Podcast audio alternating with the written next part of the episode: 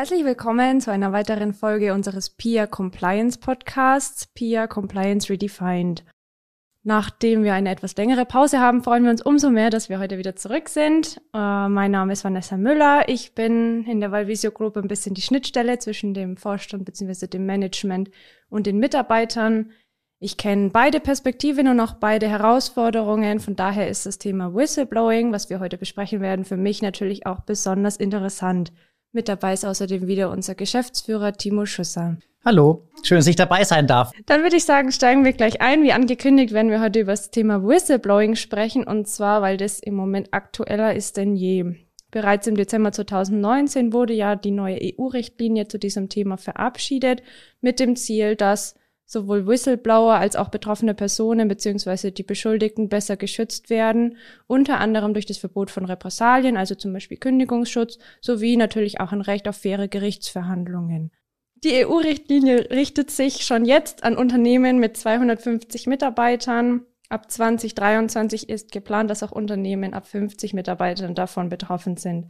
Die EU-Richtlinie muss jedoch noch in nationales Recht umgesetzt werden. Das heißt, dort kann es sich auch nochmal ändern. Zum Beispiel ist es in Portugal so, dass es dort bereits für Unternehmen mit 50 Mitarbeitern gilt. Die Tschechische Republik überlegt sogar, das einzuführen für alle Unternehmen, die 25 Mitarbeiter haben.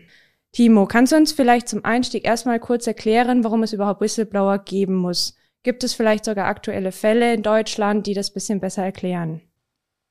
Wie wichtig Whistleblower und entsprechender Hinweisgeberschutz ist, sieht man an einigen Beispielen, auch in Deutschland. Beispielsweise gab es letztes Jahr bei SAP einen Vorfall, wo ein Kollege von SAP Lohnbetrug begangen haben soll. Das Ganze ist durch einen äh, Whistleblower aufgedeckt worden. In dem Zusammenhang hat es auch E-Mail-Manipulationen durch den Betriebsratschef gegeben, um dieses äh, Thema, soweit ich mich erinnern kann, zu verschleiern, um die Aufklärung zu erschweren. Und nur durch einen Whistleblower ist das ganze Thema überhaupt ans Licht gekommen in dem Sinne gab es auch arbeitsrechtliche ähm, Probleme, logischerweise nicht nur für denjenigen, der den Betrug begangen haben soll, sondern auch gegen den Betriebsratschef.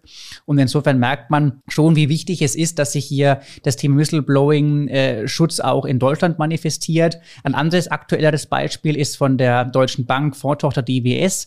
Hier hat sogar der Vorstand äh, ein entsprechendes äh, Vergehen begangen. Äh, er hat versucht, oder nicht nur versucht, sondern er hat seine Vorstandssitzungen nicht nur nur über private E-Mail-Accounts vorbereitet, sondern auch über den US-Dienst WhatsApp, was natürlich entsprechend entgegen der ähm, Regularien der, der Deutschen Bank und der DWS-Tochter hier steht. Und insofern ist das Ganze auch nur durch einen Whistleblower aufgedeckt worden, der der BaFin, der Finanzaufsicht BaFin, diesen Fall gemeldet hat, wo es jetzt entsprechend auch interne Untersuchungen gibt. Und insofern sieht man schon, wie wichtig das Thema nicht nur jetzt ähm, im Ausland ist, wie beispielsweise dem Whistleblower Edward Snowden oder Julian Assange ähm, bei NSA beispielsweise, wo ja viele Dinge aufgedeckt worden sind. Oder auch das Thema NSO Group in Israel, der Dienstleister, der hier beispielsweise iPhones ähm, sehr einfach kompromittieren kann, wo es ja auch einige Berichte letztes Jahr ähm, gab. Und insofern ist das Thema Hinweisgeberschutz extrem relevant. Nicht nur natürlich bei Großunternehmen, sondern auch bei kleineren und mittleren Unternehmen. Wobei man natürlich hier ganz klar auch sagen muss, ist es so, dass die Fälle bei Großunternehmen durchaus in den Medien noch eher äh, vertreten sind, als es eben bei KMU der Fall ist. Danke, Timo, für die ganzen Beispiele. Ich glaube, das zeigt auch wirklich gut, dass es an der Zeit ist, dass da auch ein Gesetz kommt, dass das Ganze ein bisschen geregelt wird, dass eben sowohl die Hinweisgeber als auch die Betroffenen dann gut geschützt sind. Umso schwieriger ist es, dass das, wie bereits schon erwähnt, diese EU-Richtlinie noch nicht in nationales Recht umgewandelt wurde. Die Frist dazu war im, bis Dezember 2021. Das hat Deutschland, wie andere EU-Mitgliedstaaten übrigens auch, versäumt. Insgesamt haben es nur vier von den 26 Mitgliedstaaten umgesetzt bis zu dem Dezember 2021. Das stellt natürlich die deutschen Unternehmen jetzt vor die Herausforderung. Ähm, es gibt diese EU-Richtlinie, die gilt auch irgendwie, aber es gibt noch kein deutsches Recht. Woran kann ich mich denn jetzt orientieren? Was gilt denn jetzt für mich? Genau, wir haben äh, hier äh, die, die, die Herausforderung, dass es leider Gottes doch äh, von 26 äh, Mitgliedstaaten bisher nur vier geschafft haben, diese Frist überhaupt einzuhalten. Darüber hinaus gibt es einige wenige, die haben noch nicht mal begonnen mit der Umsetzung. Zu denjenigen, die es bereits umgesetzt haben, gehören unter anderem Portugal, Litauen, ähm, Schweden, aber auch Dänemark. Und wir in Deutschland haben ähm, eben das Problem, es gab schon Gesetzesentwürfe, aber ähm, die Koalition, die GroKo, hat es letztes Jahr eben nicht geschafft, das Ganze umzusetzen. Jetzt sind wir mit der neuen Regierung auch natürlich noch nicht so weit, dass wir hier äh, wissen, wann das Gesetz überhaupt kommen wird. Das nationale Gesetz, es ist nämlich so, EU-Verordnungen wie die Datenschutzgrundverordnung gilt unmittelbar in allen Mitgliedstaaten. EU-Richtlinien wie die Whistleblower-Richtlinie, die müssen eben erst in ein nationales Gesetz ähm, entsprechend gegossen werden, damit es eine ähm, unmittelbare Wirkung äh, entfaltet. Und hier haben Unternehmen, vor allem jetzt in dem Fall Deutschland, äh, die Herausforderung, dass man eben noch nicht weiß, was kommt. Die EU-Richtlinie besagt zwar, dass seit dem 17.12.2021 Unternehmen ähm, ab 250 Mitarbeitern davon betroffen sind. Ähm, Ende 2020 2023 auf 50 Mitarbeiter. Aber man sieht in anderen Ländern, wie es eben zum Beispiel auch in Portugal der Fall ist, dass äh, obwohl ähm, in der Richtlinie steht, äh, ab dem 17.12.21 äh, ab 250 Mitarbeitern ist es äh, rechtswirksam, hat Portugal äh, doch selbst entschieden, das Ganze ab 50 Mitarbeitern eben jetzt schon umsetzen zu wollen. Das heißt, man weiß nicht, wie es in Deutschland ausschaut. Es kann sein, dass es auch ab 250 Mitarbeiter erstmal gilt, äh, genauso wie aber in Portugal vielleicht auch eine andere Zahl entsprechend in das Gesetz geschrieben wird. Und insofern haben wir das Problem, als Unternehmen wissen, es kommt demnächst wahrscheinlich etwas, aber sie wissen noch nicht, ähm, was genau kommen wird. Was aber natürlich nicht heißt, dass man sich mit dem Thema jetzt nicht beschäftigen darf. Das wäre ein Trugschluss, wenn man sagt, naja, es gibt ja noch kein nationales Gesetz, dann lasse ich das Ganze erstmal so laufen. Nein, man sollte meiner Meinung nach sich doch jetzt schon auch mit beschäftigen. Was gibt es nicht nur für technische Systeme, die man vielleicht implementieren muss, sondern die Implementierung von einem Hinweisgeberschutzsystem betrifft natürlich auch andere Bereiche. Geht los bei Schulungen Schulungen für die Management-Ebene, Schulungen dafür auch für die Belegschaft. Ist äh, ein Whistleblower-System ein Diskriminierungstool für ähm, Kolleginnen oder Kollegen vielleicht? Nein, ist es natürlich nicht. Also Unternehmen müssen ihre Mitarbeiter auch informieren, was eigentlich wirklich ein Fall ist, den man vielleicht melden sollte über so ein System oder den man vielleicht auch im persönlichen Diskurs äh, besprechen muss. Und insofern geht es nicht nur um die Implementierung von technischen Maßnahmen, wie es vielleicht äh, bei der DSGVO vergleichbar war 2018. Da hat man ja sogar eine Umsetzungsfrist von zwei Jahren, die man teilweise leider Gottes verstreichen hat lassen und festgestellt hat, oh, am 25. Mai 18 muss ich jetzt eigentlich das fertig schon sein. Da haben wir auch in unserem Beratungsalltag manchmal noch die Frage bekommen nach dem 25. Mai 2018, wie lang ist denn noch die Umsetzungsfrist? Naja, die war damals dann schon abgelaufen nach zwei Jahren. Und hier habe ich schon auch die Befürchtung, dass das beim Thema Hinweisgeberschutz doch bei manchen Unternehmen vielleicht ähnlich sein wird. Und äh, insofern muss man sich damit jetzt schon beschäftigen. Timo, du hast es gerade schon angesprochen, die politische Lage aktuell ist noch unsicher. Was wir aber wissen, ist, dass eben das Thema im Koalitionsvertrag der neuen Regierung wieder aufgenommen wurde und dass es eben früher oder später und in welcher Form dann auch immer kommen wird. Was für Konsequenzen hat es denn jetzt konkret für mein Unternehmen, wenn denn diese EU-Richtlinie auch in nationales Recht umgesetzt wurde? Was kommt dann für mich als deutsches Unternehmen, was kommt da auf mich zu? Naja, auf der ersten, auf der einen Seite muss ich natürlich entsprechend äh, mir das jetzt mal anschauen, was ist dann verabschiedet worden und was für Maßnahmen muss ich da ergreifen. Also es wird so sein, äh, bei, bei Unternehmen mit 250 Mitarbeitern aufwärts, dass ein entsprechendes System implementiert werden muss. Also sprich ein technisches System im Endeffekt. Äh, es kann natürlich auch ein Ombudsmann sein, also das ist jetzt in dem Fall halt eine Ansprechperson, was ja auch im Versicherungswesen schon äh, der Fall ist, beispielsweise bei Banken.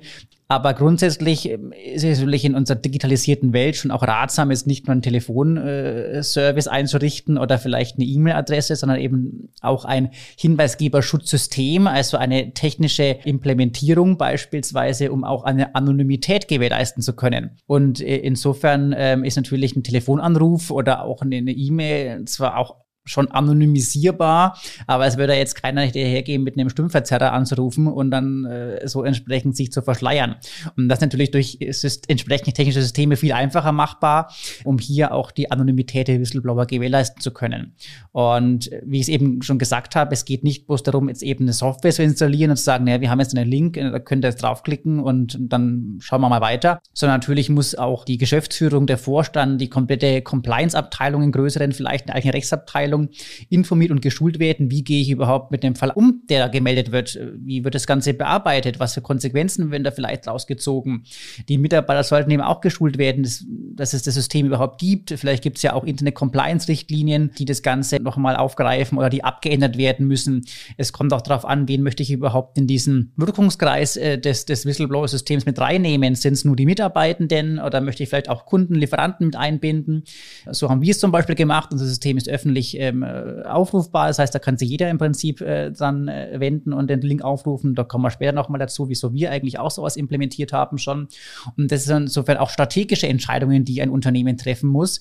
Nicht nur äh, entsprechend, ähm, das ist vergleichbar, wie gesagt, mit DSGVO. Das finde ich ganz schönes Thema tatsächlich als Beispiel, weil das haben Unternehmen jetzt schon gelernt dass man sich damit technisch und aber auch organisatorisch und strategisch beschäftigen muss und es eben nicht nur die Implementierung eines kleinen Software-Snippets ist, sondern schon die, auch die Organisation verändern kann zum Vorteil, aber auch zum Nachteil.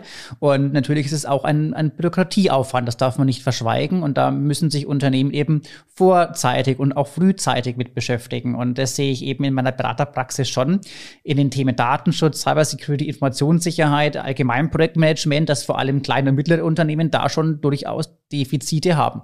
Timo, wir haben in den Beispielen vor allem große Unternehmen angesprochen. Wenn ich jetzt mal so an kleinere Unternehmen denke, mittlere Unternehmen, vielleicht sogar Startups, da kennt man sich, da ist es vielleicht nicht so in den Köpfen drin. Vielleicht denkt man sogar, ja, bei uns ist doch alles in Ordnung, was soll ich denn da melden? Welche Themen könnten denn gemeldet werden in so einem Hinweisgeberschutzsystem? Fallen da auch so Sachen drunter, wie ich habe gesehen, dass der eine Mitarbeiter Kaffee mit nach Hause nimmt oder er benutzt den Laptop auch für private Zwecke zum Beispiel? Also grundsätzlich natürlich ist es eben genau tatsächlich ähm, relevant, ähm, ist für ein Unternehmen in der Größenordnung von KMUs oder auch von Startups überhaupt obwohl es vielleicht gesetzlich notwendig ist. Wir sprechen ja bei, bei, bei 50 Mitarbeitern jetzt durchaus bei einer Unternehmensgröße, wo man sich auch noch kennt. Also es geht jetzt nicht bei, bei Unternehmen ab 1000, 1500 Mitarbeitern, wo man vielleicht die eine Abteilung noch kennt, aber vielleicht in der übernächsten schon immer weiß, wer arbeitet. Und da wird sich, glaube ich, schon der ein oder andere Mitarbeitende oder auch vielleicht Geschäftsführer, Vorstand denken, naja, wieso brauche ich über jetzt ein Hinweisgeberschutzsystem? Bei uns ist ja sowieso alles in Ordnung. Da passiert nichts. Da wird ja jetzt dann vermutlich keine äh, falsche Überweisung getätigt, vielleicht von der Buchhaltungskraft. Oder äh, bei uns klaut keiner die Bohnen oder die Stifte oder was auch immer. Ähm, aber man darf nicht nur an diese wirklich kritischen Bereiche denken, wie jetzt Diebstahl, Veruntreuung äh, oder ähnliches, sondern es sind auch Themen wie zum Beispiel Datenschutz, IT-Sicherheit äh, relevant, wo man eben schon sieht, dass vor allem in kleineren Unternehmen die Sensibilität für viele Themen einfach durchaus geringer ist. Es gibt zwar die Notwendigkeit auch natürlich Arbeitsschutzschulungen durchzuführen, Datenschutzschulungen durchzuführen, IT-Sicherheitsschulungen durchzuführen oder was es auch sonst noch alles für Notwendigkeiten im, im Betriebsalltag gibt.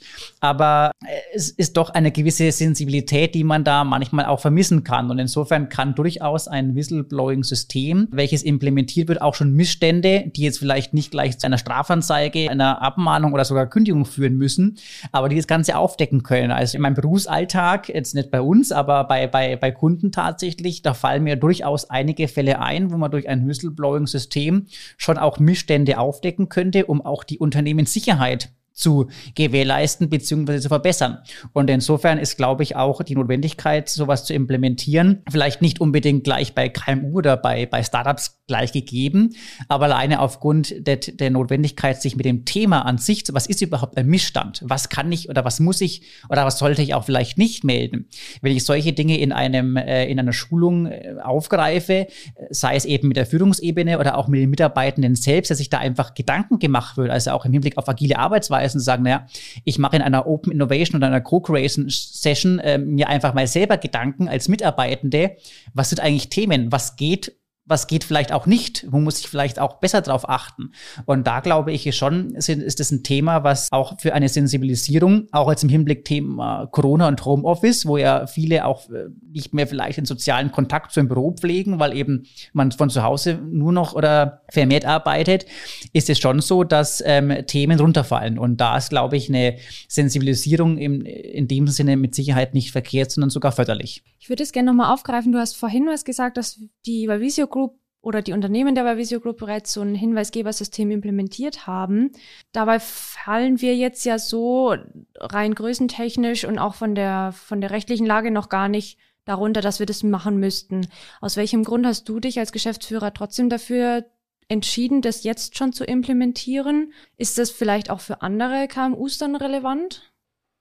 Also grundsätzlich muss man natürlich sagen, wir müssten das nicht tun. Die Wahrscheinlichkeit, ähm, wie es jetzt vermutlich auch andere kleine und mittlere Unternehmen äh, so sagen würden, äh, dass wir hier einen, äh, einen, einen Fall gemeldet bekommen, sei es intern eben durch Mitarbeitende, durch Lieferanten, Kunden oder auch externe Stakeholder, die man jetzt vielleicht auch dann nicht kennt, dass da ein Fall auftritt, ist natürlich relativ gering. Das muss man offen und ehrlich schon so sagen, wenn im Büro alles passt. Ähm, und insofern ist das natürlich nicht nur gesetzlich jetzt vielleicht nicht notwendig, sondern einfach auch vom, vom Use Case nicht unbedingt äh, der Fall. Aber natürlich äh, als Berater in dem Bereich, wo wir aktiv sind, also sprich auch bei der Beratung zu Hinweisgeberschutzsystemen, sei es die Erstellung von, von Corporate äh, Compliance Guidelines, wo natürlich auch das Thema relevant ist, oder zum Thema Datenschutz, wo ja auch das Thema Whistleblower-Datenschutz eine große Rolle spielt, äh, müssen wir natürlich hier auch mit gutem Beispiel vorangehen. Jetzt nicht nur, was das Ganze anbelangt, äh, sowas mal zu implementieren als softwareseitige äh, Lösung, sondern um uns auch natürlich selbst mit dem Thema zu beschäftigen. Wie muss ich überhaupt vielleicht auch unsere Mitarbeitenden schulen, was gut und was nicht gut ist oder was man vielleicht unter den Tisch fallen lassen kann oder was vielleicht doch zu melden wäre. Und da haben wir uns entschieden oder ich mich entschieden, das äh, bei uns auch einzuführen, um auch natürlich mit gutem Beispiel hier voranzugehen, aber auch unseren Kunden zu zeigen, wir beschäftigen uns mit Thema natürlich genauso in dem, in dem Sinne.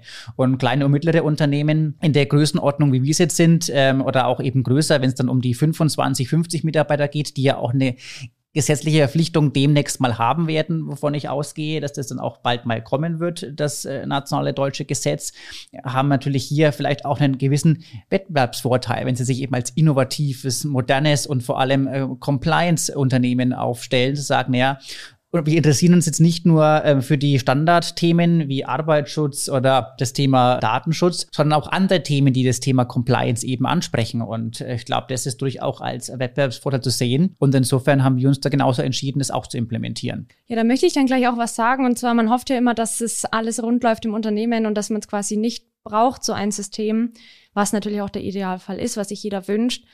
Ähm, trotzdem würde ich sagen, jetzt aus Mitarbeiterperspektive äh, bin ich schon froh, dass wenn was sein sollte, dass ich weiß, es gibt so ein System, ähm, auch wenn ich es natürlich ungern benutzen möchte. Wobei ich hier dann ganz klar natürlich schon auch darauf hinweisen möchte, vor allem bei kleinen und mittleren Unternehmen oder auch bei Startups wird es selten der Fall sein, dass da ein Ombudsmann oder vielleicht eine externe Rechtsanwaltskanzlei das System betreut, sondern meistens natürlich entweder ist es die Geschäftsführung selber, die da Zugriff drauf hat, gegebenenfalls vielleicht eine Prokuristin, ein Prokurist oder ein Compliance-Beauftragter, der natürlich auch äh, angestellt ist und entsprechend eigene Interessen vielleicht auch hat, ohne da jetzt jedem irgendwas noch stellen zu wollen.